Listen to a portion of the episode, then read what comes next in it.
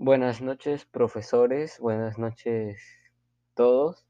Este sería un podcast nuevo en donde yo voy a explicar por qué deberían empezar a leer Los gallinazos sin pluma. Este cuento es tan genial porque te enseña varias cosas buenas. Por ejemplo, el trabajo, el esfuerzo, el amor de hermanos y el cariño hacia las mascotas. Sin embargo, también te enseña cosas malas, pero te enseña que no debes hacerlas o no tendrás un final muy feliz. Por ejemplo, a no maltratar, ser responsable, ser tolerante, aprender y saber a cuándo, cuándo pedir ayuda, etc. Además de ser bastante entretenido, ya que cuenta con 135 páginas de puro entretenimiento, enseñanzas, etc.